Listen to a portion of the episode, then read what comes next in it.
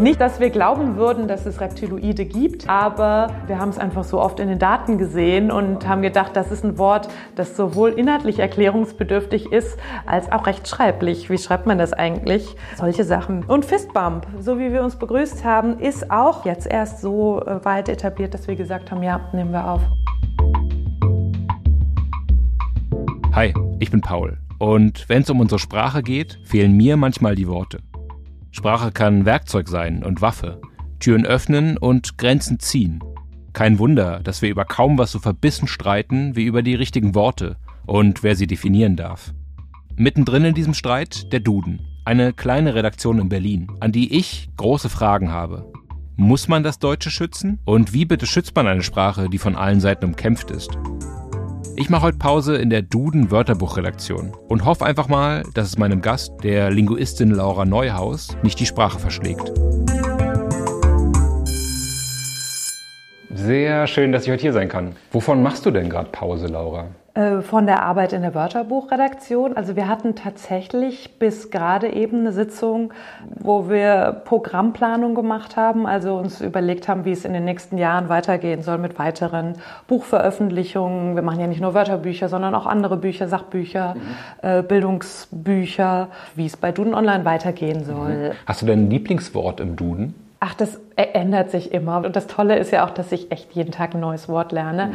Aber seit es die Corona-Impfung gibt, ist eins meiner Lieblingswörter auf jeden Fall der Peaks. Für diese so hilfreiche Impfung äh, so ein süßes Wort zu haben, finde ich ganz schön. Und wie oft wirst du privat gebeten, Bewerbungen oder Hausarbeiten durchzusehen auf Orthographie, auf Rechtschreibung? Da sage ich immer, ja, wir haben auch bei uns im Verlag haben wir Leute, äh, die sind Profis da drin. Äh, ich kann das gerne weitergeben. Ja. Was häufiger vorkommt, dass mich privat Leute fragen, hey Laura, du arbeitest doch beim Duden, kannst du nicht mal irgendwie mein Lieblingswort aufnehmen ins Wörterbuch? Ja. Ähm, so ein Freundeskreis hat sich irgendwann zum Running Gag gemacht, zu sagen, Laura, wir erfinden ein Getränk, das heißt Flamingo-Schorle und wir machen das groß und dann kommt es in den Duden. Und äh, ich sage nur, ja, macht mal, mhm. wenn sich das durchsetzt in der deutschen Sprache äh, und immer mehr Leute von Flamingo-Schorle sprechen, äh, dann nehmen wir das vielleicht irgendwann auf. Der Duden ist ja immer noch die Instanz für deutsche Sprache. Kannst du grob skizzieren, wie der Duden zu dieser Autorität in Sachen und in Fragen, die die deutsche Sprache betreffen, gekommen ist? Naja, ich würde sagen, dass der Duden diese, äh, diesen Instanzcharakter hat, liegt an der langen Geschichte und an diesem großen Namen, der ja wirklich der Nachname von Konrad Duden ist. Konrad Duden war ein Schuldirektor, dem Ende des 19. Jahrhunderts wohl missfiel, dass alle schreiben, wie es ihnen gefällt. 1880 veröffentlicht Duden sein vollständiges orthografisches Wörterbuch auf Grundlage der preußischen und bayerischen Schulrechtschreibung. Dieser Urduden hat 27.000 Einträge, also rund ein Fünftel des heutigen Dudens. Er kostet eine Mark und wird zum Bestseller. Nach Dudens Tod 1911 führt eine Redaktion seine Arbeit fort. Über die Jahrzehnte war der Duden immer auch Geschichtsbuch. In den 1930er Jahren kaperten die Nazis den Duden. Zu Zeiten der deutschen Teilung gab es einen West- und einen Ostduden. In der Ostausgabe fehlte lange das Wort Weltreise. 1991 erschien dann der sogenannte Einheitsduden. In all den Jahren hat der Duden die Rechtschreibung geregelt. Sein Monopol endete aber 1996 mit der Rechtschreibreform. Heute macht der sogenannte Rat für deutsche Rechtschreibung die amtlichen Regeln. Im Rat sitzen 41 Mitglieder aus allen Ländern und Regionen, in denen Deutsch gesprochen wird. Also aus Deutschland, Österreich, der Schweiz, aus Liechtenstein, Luxemburg, der Provinz Bozen, Südtirol und der deutschsprachigen Gemeinschaft Belgiens. Der Rat macht also die Regeln, die wiederum verschiedene Wörterbücher darstellen, darunter der Duden. Der gehörte über die Jahrzehnte verschiedenen privaten Unternehmen, heute dem Cornelsen Verlag. Der Duden will also Geld verdienen. Aber was will er noch? Will der Duden denn Sprache bewahren? Will er sie normieren? Will er sie vielleicht sogar umbauen? Oder was ist da genau die Ambition des Duden in Bezug auf Leserinnen und Leser, Rechtschreiber und Rechtschreiberinnen? Also es geht ja darum, Orientierung zu geben über das, wie die Sprache aktuell ist. Mhm. Also so ein, so ein, Spiegel der Sprache und auch ein Spiegel der Gesellschaft zu sein. Mhm. Und äh, von daher ist unser Ansatz total wissenschaftlich. Also wir gucken uns große Mengen von Sprachdaten an und analysieren die und schauen dann, wie entwickelt sich das denn? Was sind jetzt Wörter, die in letzter Zeit häufig verwendet wurden, die ja. neu dazugekommen sind? Klar, dann sind irgendwie so Themen wie natürlich die Corona-Pandemie oder die Umwelt oder technische Entwicklungen, die, die zeigen sich einfach auch in dem, was sich sprachlich äh, verändert und was es an neuen Wörtern gibt. Und das ist total spannend, das zu beobachten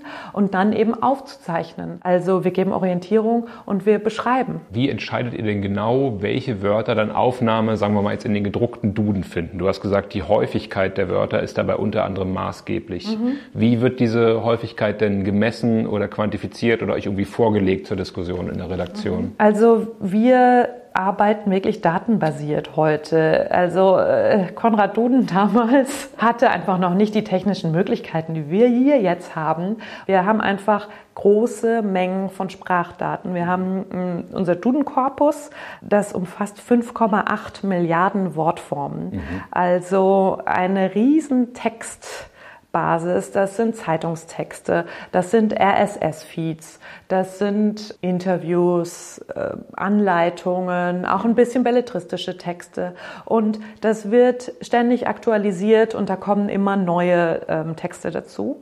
Und dann können wir uns ähm, anzeigen lassen, welche Wörter, auf die wir jetzt gar nicht gekommen wären vielleicht, mhm. in letzter Zeit häufiger geworden sind. Kannst du dich erinnern, welche Änderungen du zuletzt eingepflegt hast, um mal ein Beispiel zu nennen? Ich glaube, als letztes haben wir bei Duden Online tatsächlich die Boosterung aktualisiert. Mhm. Also die, ähm, die Sinnbedeutung. Die Bedeutung, ja. genau. Und auch die Boosterimpfung äh, mit reingegeben. Ähm, und dann haben wir immer so Pakete mit Neuaufnahmen, die zu Duden Online kommen. Da waren auch ein paar interessante Sachen dabei. Beim letzten Paket äh, Reptiloid und Reptiloidin. Ähm, nicht, dass, dass, wir glauben würden, dass es Reptiloide gibt, ja. aber wir haben es einfach so oft in den Daten gesehen und haben gedacht, das ist ein Wort, das sowohl inhaltlich erklärungsbedürftig ist, als, also was soll das eigentlich sein, als auch rechtschreiblich. Wie schreibt man das eigentlich? Äh, und sag Laura, wenn jetzt so ein Wort wie Reptiloid zunächst aufgenommen wird, ob der häufigeren Nutzung im Deutschen, ist es dann dieselbe Mechanik, wie so ein Wort wieder rausfällt aus dem Duden? Also sitzt ihr dann in der Redaktion und besprecht, ey, Reptiloid wurde irgendwie seit zehn Jahren im Korpus nicht mehr so häufig angezeigt oder ausgefiltert, heißt, das könnte eine Stelle sein, an der wir streichen müssen im Duden? Ja, tatsächlich müssen wir ja auch jetzt beim, beim gedruckten Wörterbuch gucken, was nehmen wir raus, einfach weil wir nicht unendlich Platz da haben. Mhm. Bei digitalen Produkten und äh, online sieht es nochmal anders aus, aber im gedruckten ist es tatsächlich eine Platzfrage zum einen und zum anderen haben wir ja auch den Anspruch, dass wir das Gegenwartsdeutsche abbilden und das, wie eben jetzt gesprochen wird. Mhm. Und da fallen Sachen, die wir schon länger als veraltet markiert hatten und bei denen wir dann auch in unseren Daten merken, das kommt gar nicht mehr vor oder wird gar nicht mehr so verwendet, mhm. die fallen dann einfach raus. Also Bäckersjunge ist sowas, was 2020 rausgefallen ist. Das ist eigentlich für die Auszubildenden in der Bäckerei nicht mehr verwendet. Ja. Oder sowas wie Kammerjungfer mhm. oder solche Wörter. Große Frage, wirklich große Frage. Jetzt bin ich gespannt. Inwieweit beeinflusst denn Sprache die Welt, wie wir sie wahrnehmen? Die Sprache beeinflusst, wie wir die Welt wahrnehmen und umgekehrt beeinflusst die Welt, wie unsere Sprache äh, sich gestaltet. Mhm. Also ich würde das immer als Wechselbezeichnung darstellen.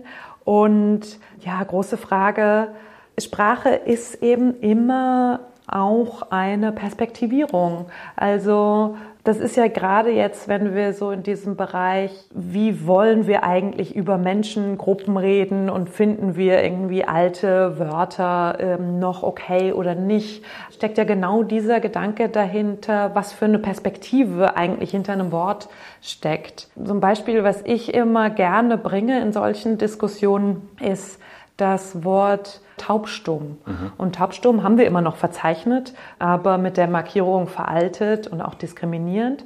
einfach weil das eine Perspektive war, die man früher hatte. Und früher glaubte man auch, dass Leute, die gehörlos sind, dass sie nicht so in der Lage sind, sich überhaupt zu artikulieren. Es gab überhaupt nicht diese artikulatorische Förderung mhm. zum einen. Und mit Stumm hat man irgendwie auch den Leuten die Sprache komplett abgesprochen und gar nicht verstanden, dass sowas wie Gebärdensprache mhm. ja auch eine Sprache ist. Während gehörlos eine ganz andere Perspektive aufgreift und dann vielleicht auch dazu führt, dass man anders ähm, über so jemanden nachdenkt. Mhm. Ein schönes Beispiel. Das heißt also auch, Sprache kann die Welt verändern und kann die Welt gerechter machen. Naja, das ist, denke ich, der Anspruch von den Leuten, die eben sagen, ich möchte mich gerne so, so gerecht wie möglich ausdrücken. Mhm. Und äh, diesen Anspruch kann ich total nachvollziehen. Okay. Und natürlich, solche sprachlichen Bemühungen für Gerechtigkeit,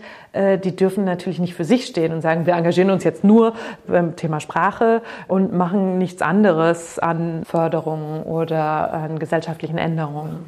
Empfiehlt denn der Duden, auf geschlechtergerechte Sprache zu achten und zu setzen? Oder gibt es eine andere Regelung, die ihr den Leserinnen und Lesern nahelegt? Also wir setzen uns jetzt nicht in dem Sinne besonders für geschlechtergerechte Sprache ein, mhm. sondern wir beobachten eben zum Beispiel, dass das generische Maskulinum, also die rein maskuline Form jetzt für alle einfach eben nicht mehr so häufig verwendet wird wie früher. Mhm. Also, dass häufiger von Ärztinnen und Ärzten in unseren Daten die Rede ist, als jetzt nur in der Gruppenbezeichnung dann von Ärzten. Mhm. Und bei dieser Definition steht außer Frage, äh, alle können weiterhin gerne die generische Form, das generische Maskulinum verwenden, wenn sie das denn wollen. Äh, dagegen haben wir ja gar nichts. Wir zeichnen eben die Beobachtung nach. Übrigens hat dieser Rat für deutsche Rechtschreibung, der ja die amtlichen Regeln macht, keine einheitliche Lösung fürs Gendern. Gender-Sternchen, Binnen-I oder Schrägstrich empfiehlt er nicht. Daran hält sich der Duden natürlich. Laura hat aber erzählt, dass es zu beobachten ist, dass sich diese Varianten mit dem Genderstern in der Schreibpraxis immer mehr durchsetzen. Insbesondere da, wo Geschlecht nicht mehr nur als männlich oder weiblich verstanden wird. Das bildet der Duden dann eben ab. Orientierung ist jedenfalls gefragt. Was wir aber auf der anderen Seite beobachten, ist, dass dieses ganze Thema Gendern auch ja einfach komplex und schwierig ist. Also für die Leute, die jetzt wirklich sagen, ich will das gerne, ich möchte mich gerne gerechter ausdrücken, aber irgendwie das mit den vielen Sternchen gefällt mir nicht und was gibt's denn eigentlich noch für Möglichkeiten und so. Ähm, da sehen wir uns auf jeden Fall dann wiederum in unserer Rolle als der, die Orientierung geben und die zeigen, was es für eine Liste an Möglichkeiten gibt, sich gerecht auszudrücken. Und da ist es natürlich auch wichtig, niemanden sprachlich abzuhängen, nur weil man jetzt eine moderne, zeitgemäße Alternative als Wort gefunden hat. In der Sprachwissenschaft scheint Konsens zu sein, dass Sprachen dann bedroht sind, also auch geschützt werden müssen, wenn sie außer Gebrauch geraten. Denkst du denn, das Deutsche könnte irgendwann mal entbehrlich werden? Ich sehe das überhaupt nicht, dass das irgendwie ähm, absehbar wäre. Es gibt ganz viele Leute auf der ganzen Welt, die die deutsche Sprache lernen wollen. Und äh, das Deutsche ist auch nach wie vor eine prestigeträchtige Sprache. Und die Leute, die Angst davor haben, dass das Deutsche verschwinden könnte, die äh, argumentieren auch oft damit, dass so viel Englisch in die deutsche Sprache wandert. Mhm. Aber das macht nicht die deutsche Sprache kleiner, sondern das ist eher dann eine weitere Facette, eine Bereicherung in der deutschen Sprache. Also früher waren eher Griechisch und Latein zum Beispiel, die in das Deutsche gewandert sind oder mhm. sich damit verbunden haben. Dann das Französische. Wir reden nicht mehr wie vor 100 Jahren und wir werden in 100 Jahren auch nicht mehr so reden wie heute und nichts ist in Stein gemeißelt. Würdest du denn sagen, sowas wie eine Regulierung der deutschen Sprache oder ein Schutz ist notwendig? Ich würde unterscheiden. Ich denke, dass jetzt das in dem Bereich Bereich Rechtschreibung und auf dieser formalen Seite es schon sinnvoll ist, gemeinsame Regelungen und Einheitlichkeit zu haben. Mhm. Und das ist schon was, was ich hilfreich finde, äh, damit Kommunikation gelingen kann. Mhm. Und ansonsten betrachte ich die deutsche Sprache wirklich als was Lebendiges und finde, dass dieser Wandel äh, und die Kreativität und die Innovation, die da auch ja drin steckt, was, was Wunderschönes ist. Mhm. Und nicht zuletzt geht euch dadurch auch nicht die Arbeit aus. Es gibt immer was zu tun, auf jeden Fall. Es gibt immer wieder neue Wörter aufzunehmen. Es gibt immer wieder Angaben, die angepasst werden müssen. Also uns geht die Arbeit ganz bestimmt nicht aus. Es gibt immer was zu tun, das alte HeimwerkerInnen-Motto, um im Thema zu bleiben. Liebe Laura, danke für deine Zeit. Eine Frage stelle ich allen Gästinnen und Gästen am Ende. Ähm, was darf denn für immer Pause machen? Also ich finde, dass es ja schön ist, dass es diese Freiheit in der deutschen Sprache gibt oder in allen Sprachen und dass es so viele Varianten gibt, sich auszudrücken. Deswegen denke ich, dass es sowas wie Sprechverbote oder äh, dass man ein Wort nicht verwenden soll, dass es das eigentlich nicht geben sollte. Das darf Pause machen. Vielen Dank. Okay.